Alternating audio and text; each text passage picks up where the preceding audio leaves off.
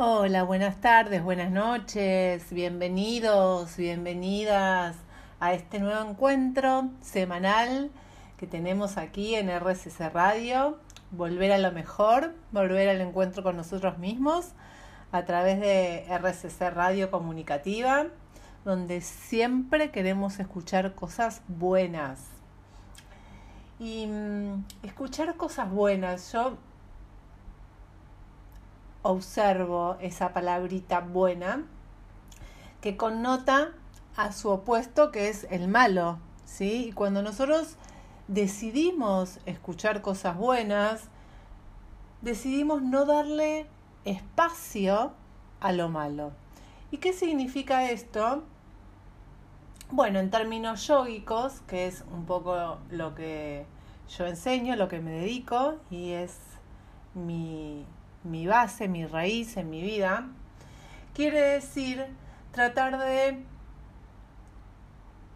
transmutar lo malo en positivo, quiere decir no, no oír lo malo, lo malo como vamos a desmenuzarlo hoy porque va a ser parte de, nuestro, de nuestra reflexión, qué es lo bueno y qué es lo malo, ¿Y por qué elijo lo bueno? ¿Qué hace que yo, Prema o cada uno de ustedes, elija lo que es bueno o lo mejor para uno y no lo malo?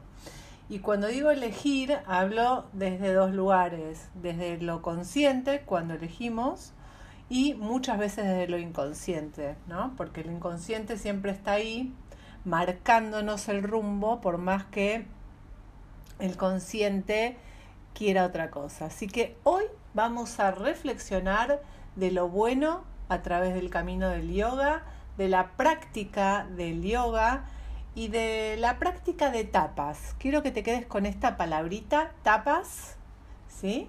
Que en sánscrito quiere decir calor, purificación, vigor, ascetismo, peregrinación y prácticas que reducen las toxinas. Así que te dejo con esta reflexión que nos viene bien para estos días, ¿no? Que, esta ola de, de calor tan inusual que estamos viviendo. Hoy vamos a hablar de tapas. En un ratito te cuento todo. Nos vemos después de esta linda música. Bueno, entonces dijimos que vamos a hablar de tapas hoy en nuestra charla semanal a través de RCC Radio. Bueno, y hoy he decidido andar en el camino del sadhana. Sadhana es el camino de la práctica individual.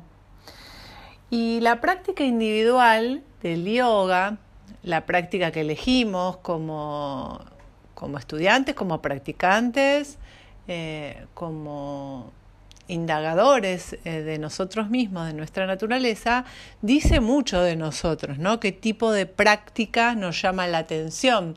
Si es una práctica muy suave, eh, en la cual nosotros necesitamos eh, elongar, las, elongar los músculos o relajar el sistema nervioso, o una práctica de mucha concentración, de meditación, o una práctica muy activa, muy dinámica, con secuencias, con saltos, con viñazas, con respiraciones eh, muy brahmanas como la Kapalabhati, la Bástrica o la Brahmari, que son tipos de pranayamas que calientan mucho el sistema.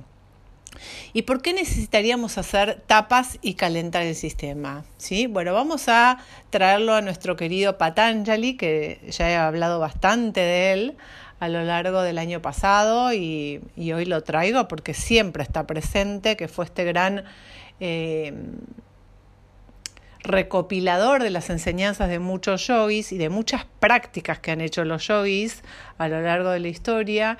Y él en el capítulo 2 de sus carpetas, que ha escrito cuatro carpetas acerca de las prácticas yógicas, en la carpeta 2, él nos habla del camino del sadhana. El camino del sadhana para el practicante que recién comienza.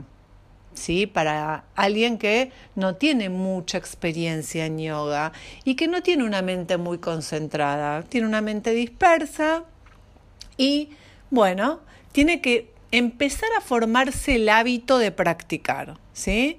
Porque bueno, eso ya después vamos a hablar, cómo hacemos para generar hábitos y sostenerlos. Pero volvamos a tapas y a Patanjali. Y él escribe estos tratados, estas carpetas en forma de aforismos eh, que son sutras, sería, sería la, la, traducción al español, donde son muy concisos y en muy pocas palabras dice muchas cosas, muchas cosas sin ambigüedades y con mucha inteligencia y diplomacia y, un lenguaje muy, muy poético. Y en el Sutra 2.1, como comienza la carpeta del sadhana, él nos dice lo siguiente, te lo voy a cantar porque a mí me lo enseñaron cantado. ¿sí? Acuérdate que las enseñanzas del yoga, como las enseñanzas de todas las culturas espirituales, se transmitían de maestro a discípulo antes de que se genere el lenguaje escrito. Así que esto se transmitía en forma de canto que dice así. Tapa Swadhyaya Ishvara Pranidhanani Kriya Yoga. Bueno, en estas pocas palabritas Patanjali resume todo lo que es la práctica del sadhana para alguien que empieza, digamos, desde cero o está en sus inicios. Y él nos dice que el Kriya Yoga es el camino de la acción. Kriya es acción, ¿sí? Y esto consiste en la autodisciplina, el estudio y también la dedicación a lo espiritual. O sea, son tres puntos. Tenemos que tener autodisciplina, vamos a generar hábitos, vamos a estudiar, vamos a reflexionar. No es que no nos vamos a cuestionar lo que nos pasa, sino todo lo contrario. Vamos a estar como muy atentos a ver qué sucede con nuestra práctica. Y después Patanjali nos pide que generemos un componente espiritual. Bueno, vamos a hablar ahora de tapas, que es el primer puntito que tiene que ver con este calor, purificación, como te decía, que se genera cuando hacemos prácticas. ¿Viste cuando vos haces una práctica cualquiera, no sé, salís a correr, eh, bailás o haces clases de yoga eh, del estilo que te acabo de decir, muy eh, activas, muy movidas, eh, dinámicas? Bueno, ¿qué sucede? Sentimos calor y sudamos. ¿sí? Son las dos condiciones que suceden. Sentimos calor porque estamos generando, estamos generando adentro la energía del fuego. ¿Y para qué necesitamos la energía del fuego? Para quemar toxinas. Esto es fundamental porque el camino del yoga para el practicante que recién comienza es un camino de limpieza. ¿Y por qué, Prema, tengo que limpiar? ¿Qué es lo que tengo que limpiar? Bueno, tenemos que limpiar todo nuestro sistema, tenemos que resetearlo.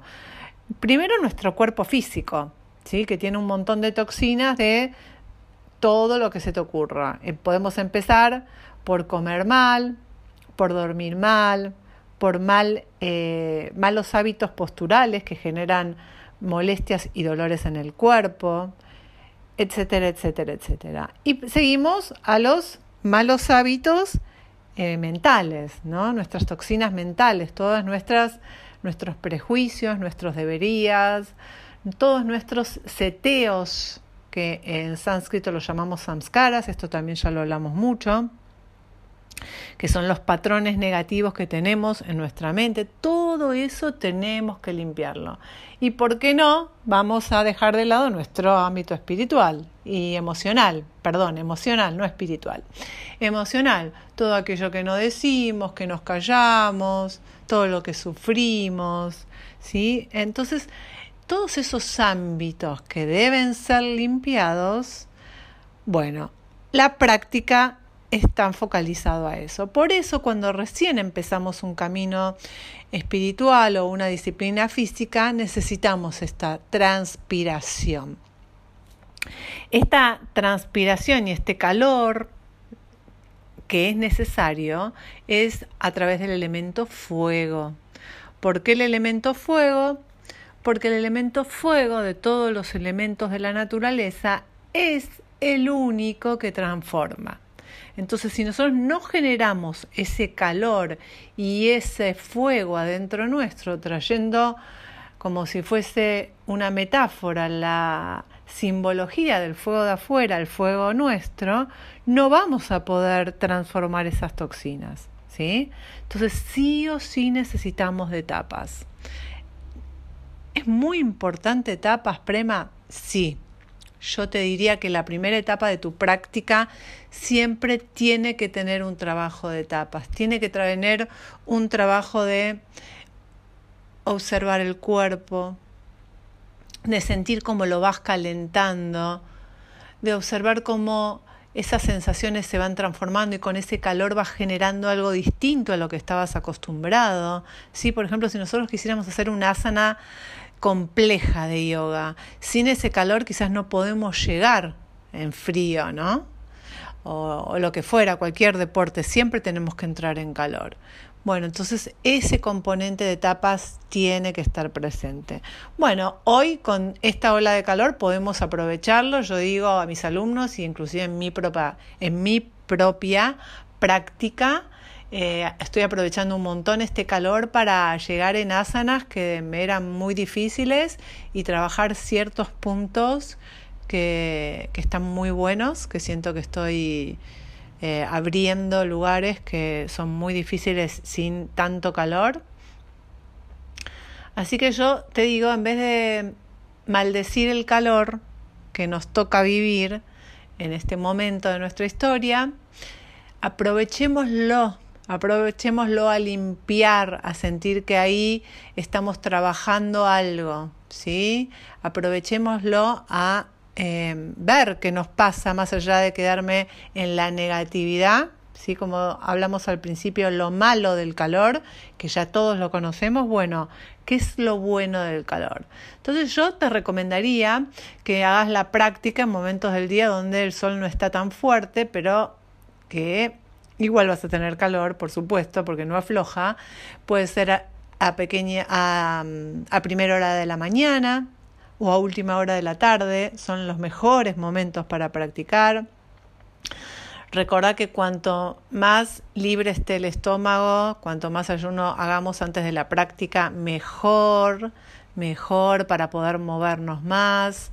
Así que este va a ser el primer punto de reflexión tapas, generar calor en nuestro cuerpo para purificarnos y, y, ese corolario va a llegar a la mente y va a llegar al campo emocional también. ¿sí? Empezamos por el cuerpo físico y los otros cuerpos muy seguidito van a ir ahí solidarizándose y, y trabajando en conjunto porque esa es la manera que estamos hechos los seres humanos en forma holística. Así que te dejo con la reflexión de etapas, cómo es tu práctica o cómo quisieras que sea tu práctica, o si quisieras practicar, cómo tendrías que aprovechar este momento a generar tapas. Nos vemos en un ratito y seguimos con más RCC Radio, volver a lo mejor, volver a, al yoga. Bueno, qué lindo es oír linda música, en medio de las reflexiones, hacer una pausa, ¿no? Esto de, de oír música nos saca un poco de lo mental, ¿sí? Como la práctica del yoga, cuando nosotros estamos practicando nos vamos de lo mental. Pero bueno, ahora estamos en lo mental porque estamos reflexionando acerca del sadhana, del camino del yoga. Y en el bloque anterior hablamos de etapas. Qué importante es generar este calor en nuestras prácticas, ¿sí? generar ese movimiento. Que el calor despierta eh, el movimiento y transforma. Y sin eso, si no hay transformación, no hay yoga, porque el yoga es transformación. El segundo punto que vamos a ver del Kriya Yoga, ¿te acordás que era el yoga de la acción? Era Suadhyaya. Suadhyaya es el estudio y la reflexión, es la investigación personal, es el estudio de los textos sagrados. En su momento, hace muchos años atrás, incluía la recitación de cantos sagrados. Hoy no, no se utiliza tanto, pero eh, está incluido lo que es canto de mantras. Y también la reflexión constante para explorar más y más quiénes somos. Entonces, ¿por qué es tan importante este Swadhyaya? Em, vos imagínate que empezás una práctica y, mm, no sé, querés eh, flexibilizar tu, tu cuerpo porque te sentís muy rígido. Y trabajas una práctica muy exigente, muy exigente, y no haces un camino de reflexión. Y pasan los años y tu cuerpo pasa al otro extremo. O sea, empezás a tener articulaciones muy laxas porque lo trabajaste mucho, empezás a distender tus ligamentos, no solo los músculos, porque los músculos está bien que se elonguen, pero ya empezás a trabajar más los ligamentos y te pasas al otro extremo. Si no hay un suadiaya, un camino de autorreflexión, te podés lastimar. Pongamos otro ejemplo. Empezás a correr o cualquier práctica eh, que te hace muy bien y corres y corres y te alivia y de pronto tenías peso de más y bajas de peso y tenías una mente eh, negativa y convertís a través de las endorfinas en una mente positiva y tenés un montón de energía y estás unos años bárbaro. Y después ocurre que empezás con problemas de rodillas, pero como vos no haces un suadiaya, una reflexión, seguís corriendo y terminas con artrosis y tenés que eh, hacerte una operación de rodillas. Entonces, es importantísimo cuando nosotros empezamos un camino, sea cual sea, de etapas, donde estamos activando el cuerpo de alguna manera, reflexionar y observar qué nos pasa con eso que activamos todo el tiempo. Y vos me preguntás, pero Prema, ¿realmente todo el tiempo? Y yo te tengo que decir que sí. Al principio, obviamente que es una acción que uno tiene que hacer en forma deliberada, consciente y recordándose, ¿sí? Como cualquier hábito, traemos esta palabrita hábito como algo lindo, no como algo negativo y peyorativo, que uno incorpora a su vida. Pero con el tiempo mi querido oyente, esto pasa a ser un hábito maravilloso, porque uno ya lo incorpora. Por ejemplo, cuando yo eh, una clase y doy una práctica, estoy armando una viñaza y cuando termine esa viñaza, dejo que mis alumnos observen el resultado en su mente, en su cuerpo y en su mundo interno antes de pasar a la siguiente. ¿Sí? ¿Eso qué hace? Que tomen registro, que tomen registro en sí mismos de lo que ellos mismos produjeron. Te lo vuelvo a repetir. En el momento que vos estás haciendo la acción, que vos estás haciendo la práctica o estás corriendo, porque son los dos ejemplos que te traje, pero podemos llevarlo a cualquier acción que genere tapas, vos estás haciendo la acción. Cuando la acción termina, vos ves los resultados. Y ese es el momento de hacer suadiaya. No es el momento de hacer suadiaya cuando hacemos tapas. ¿Se entiende? Es muy importante que entiendas la diferencia. Cuando nosotros reflexionamos es post trabajo, cuando el sistema descansa. Por eso es tan importante cuando hacemos Shavasana la postura del cadáver después de una práctica. Más allá de que el sistema se resetea, literalmente.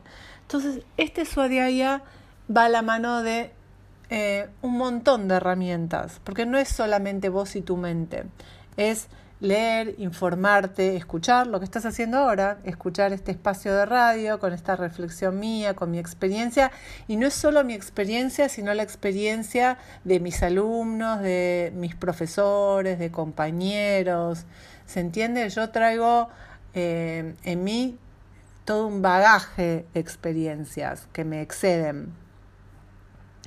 Y, en este momento de reflexión, de leer, de pasar por mi cuerpo, de ver cómo me siento, realmente siento que la práctica eh, me, me, ayudó a relajarme, me ayudó a concentrarme más, si me siento más energía o al revés, me siento mucho más cansado, más pesado. Hay un montón de signos que nos dan eh, idea de cómo fue la práctica.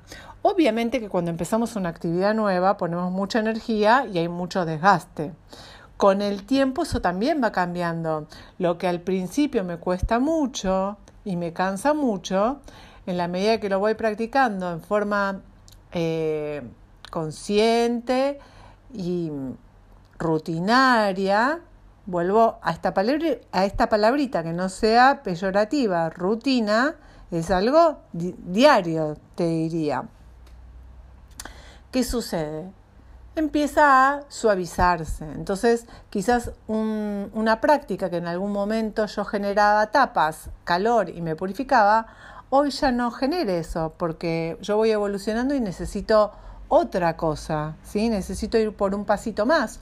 O al revés, yo hacía una práctica muy exigente cuando tenía 20 años, 30 años y de pronto llegué a los 50 años, 60 años y necesitaría una práctica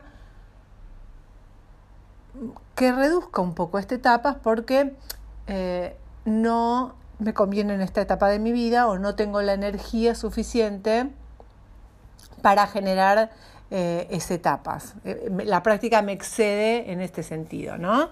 Lo que yo puedo.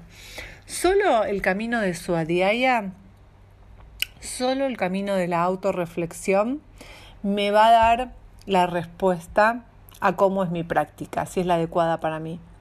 ¿Sí? En la antigüedad, en India, los maestros les daban prácticas a sus alumnos buscadores y, y, los alumnos confiaban en sus maestros y las hacían de por vida eran prácticas espirituales más que físicas.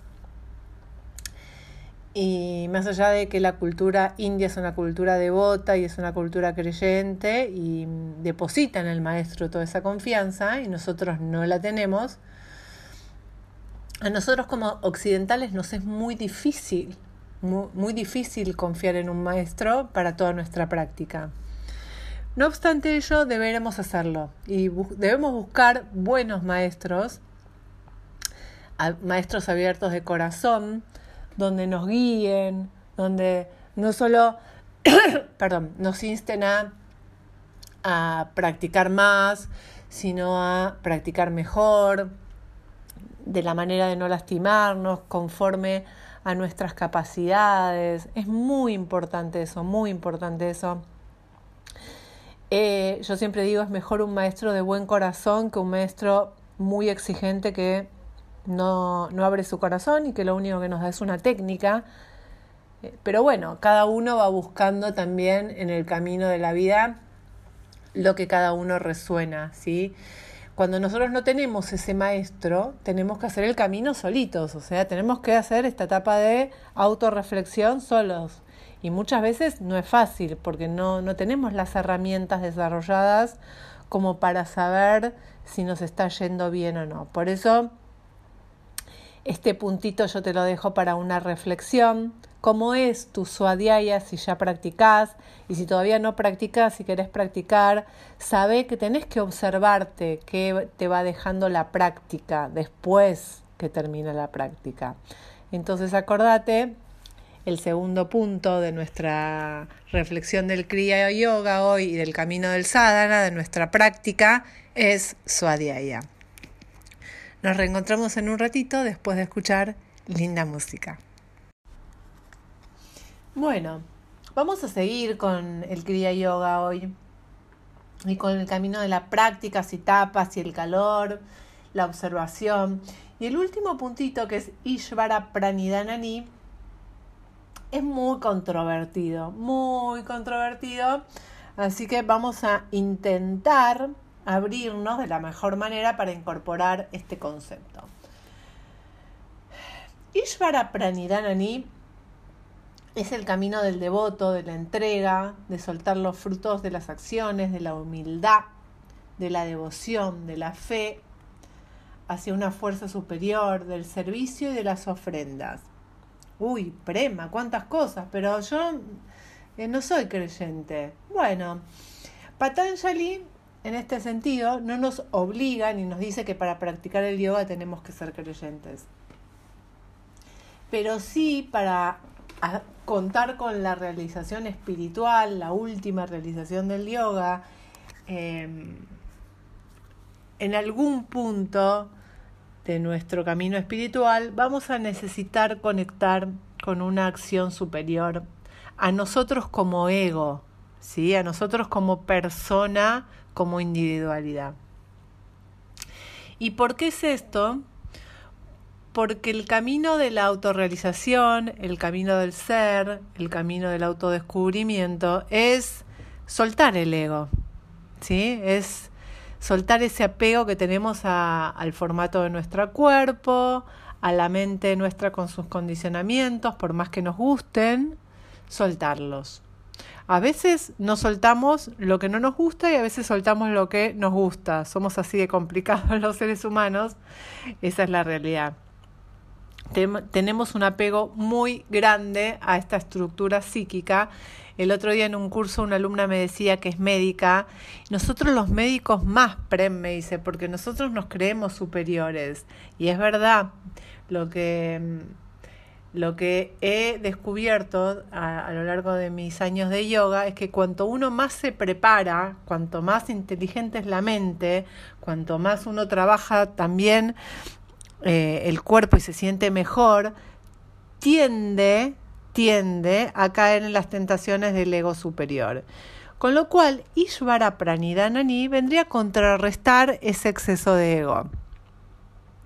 Vuelvo a repetirlo. Cuando nosotros, nuestro ego, nuestra mente, nuestros personajes, la ropa que nos ponemos para actuar en el mundo, nos creemos que somos solamente eso, no es que eso no sea parte nuestra, pero somos solamente eso, y no hay una acción, hacia la entrega de los frutos de nuestras acciones, hacia una energía superior en la cual estamos todos sostenidos y somos todos iguales en ese lugar, bueno, en realidad em, no la acción del Kriya Yoga no va a ser completa, ¿sí? Con lo cual, tapas, que es el primer punto, también nos va a ir ayudando a limpiar ese ego, porque, viste como te dije al principio de eh, esta charla, cuando nosotros limpiamos el cuerpo físico, vamos limpiando la mente, vamos limpiando emociones, como se va haciendo una rueda ahí de todo, porque somos seres holísticos. No puede ser de otra manera, porque somos así, estamos constituidos de esa manera, estamos totalmente entrelazados por más que muchas veces nos disociemos, ¿sí? Pero estamos entrelazados, unos impactan en los otros. Nosotros hacemos fuerza para separarlos, pero impactan igual, consciente o inconscientemente. perdón, consciente o en forma inconsciente. Cuando nosotros hacemos este proceso de etapas, vamos limpiando también esas capas y vamos observando este ego. Em, dominante o al revés, este ego, a veces tenemos el ego muy disminuido, ¿no? Eh, como sin personalidad fuerte, estilo víctima, que también es un apego, ¿eh? Yo este, me estoy dando cuenta en estos últimos tiempos cuánto apego hay a la víctima y a, y a los beneficios de ser víctima, ¿eh? que mm, ahí ojo al piojo. Volvamos a Ishvara Pranidhanani. Ishvara Pranidhanani me pone en un lugar de igualdad con, con todos los seres, con todo lo que está manifestado. Con lo cual no hay una acción de sentirme mayor a o menor a. Cuando yo me emparejo y me igualo, bueno, algo acontece. ¿Y qué acontece? Bueno, acontece la acción de entender nuestra naturaleza. Sí, te lo vuelvo a repetir. Cuando yo me pongo en igualdad, acontece la acción de entender nuestra naturaleza humana y entender estos procesos que generamos en forma consciente o inconsciente, que es los personajes y el ego que usamos en nuestra vida. Entonces, Prema, el yoga no es eh, eh, trabajar las asanas en el mat y, tener más salud y un cuerpo más lindo y, y que no nos duela la cabeza y que tengamos mejor digestión. Y yo te voy a responder, sí, el yoga también es eso, pero eso es algo muy chiquitito que te da el yoga en relación a todo el camino de la espiritualidad, porque el camino de la espiritualidad y la práctica te tiene que servir a lo largo de tu vida, en las etapas eh, más eh, eh,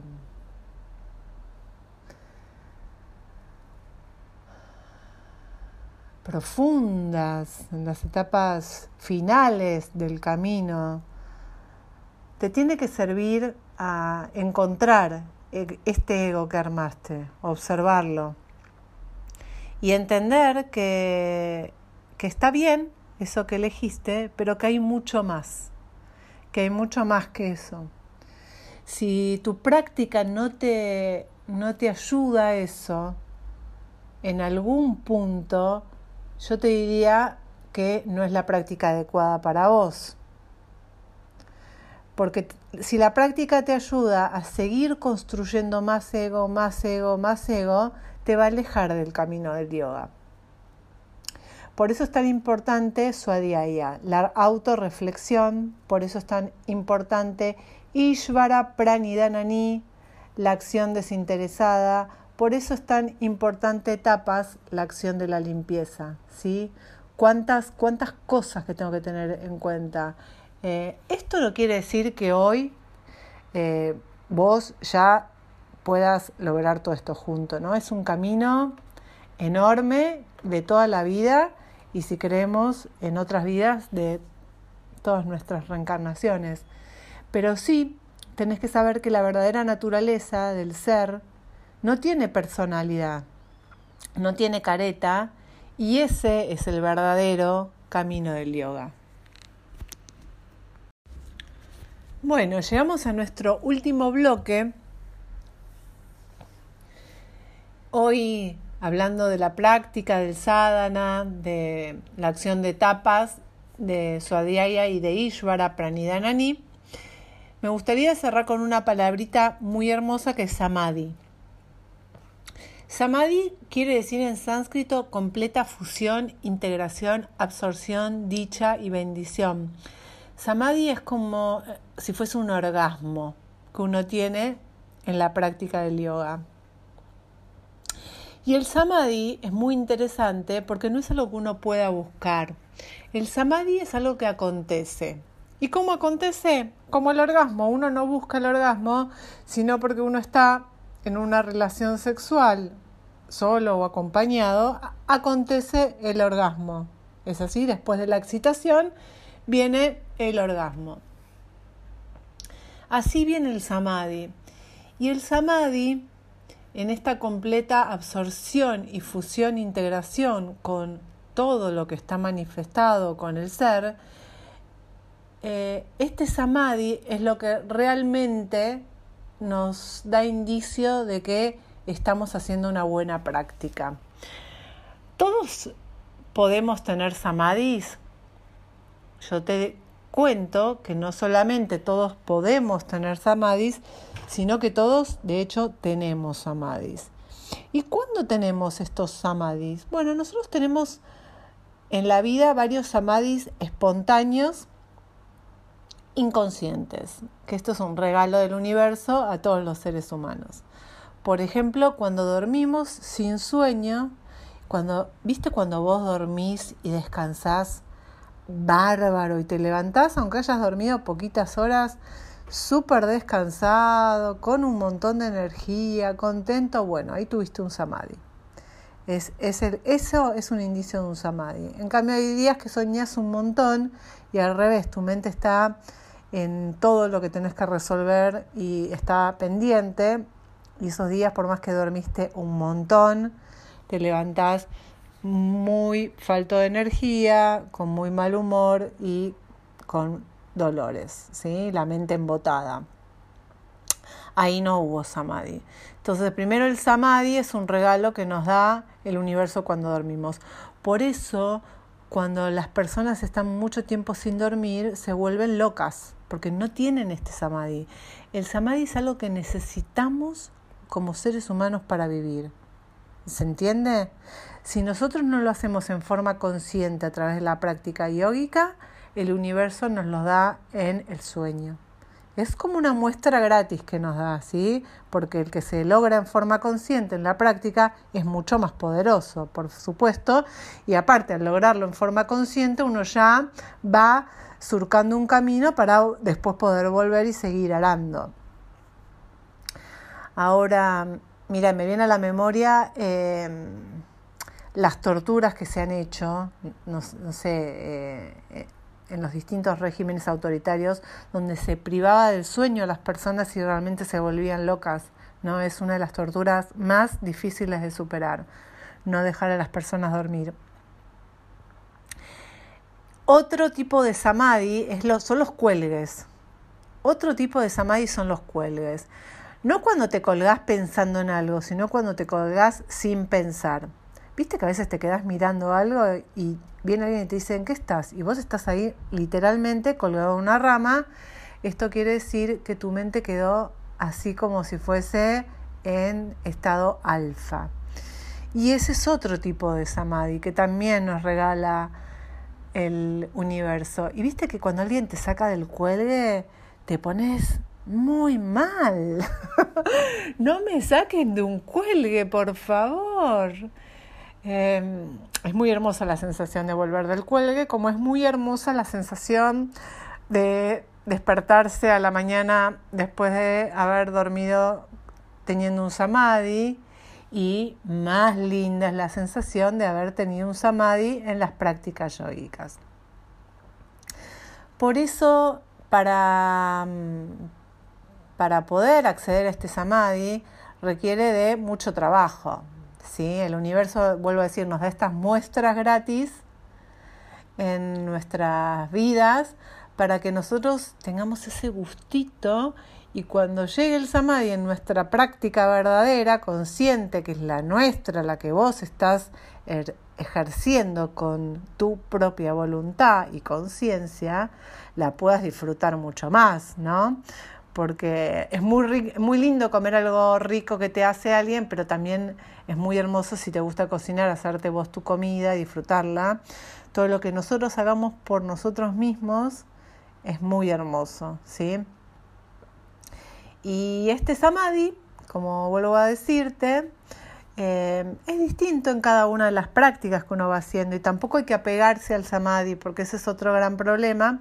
A mí me pasó en una ocasión tener un samadhi muy luminoso y después volví a las prácticas y nunca llegué a ese lugar eh, por muchos años hacía prácticas esperando llegar a ese lugar y después me di cuenta de lo errada que estaba, ¿no? Porque si es un regalo del universo, yo lo tengo que tomar como un regalo y soltarlo. Y tengo que hacer mi práctica para generar tapas, swadhyaya y shvara pranidhani. Yo entrego los, los frutos, perdón, de la práctica al universo. Y lo que venga, venga. ¿sí? Porque si yo estoy expectante de hacer la práctica para llegar a un samadhi, me voy a frustrar, porque no va a llegar si yo quiero que llegue, ¿se entiende? Va a llegar cuando tenga que llegar. Cuanto yo más me desapegue de ese samadhi, más va a llegar. Así que bueno, espero que esto te haya servido, te haya gustado. Eh, acordate que yo estoy en las redes Cintia Prema Yoga en Instagram, en mi página web también, Cintia Prema Yoga, y, podemos conversar de todo lo que te resulte interesante conocer en más detalle o las dudas que tengas o si me querés contar algo acerca de tu práctica te puedo asesorar porque es muy importante que vos elijas cómo querés practicar el yoga cómo vos querés estudiar, qué textos querés estudiar, cuáles son los textos más adecuados para comenzar a entender el camino del yoga desde sus raíces, porque hoy hay mucha información, pero no sabemos realmente si esa información es la que es eh, verdadera o la que nos va a servir o la que vamos a entender mejor. Así que lo que necesites, por supuesto, para eso estoy. Te saludo en esta noche con un namaste hasta nuestro próximo encuentro.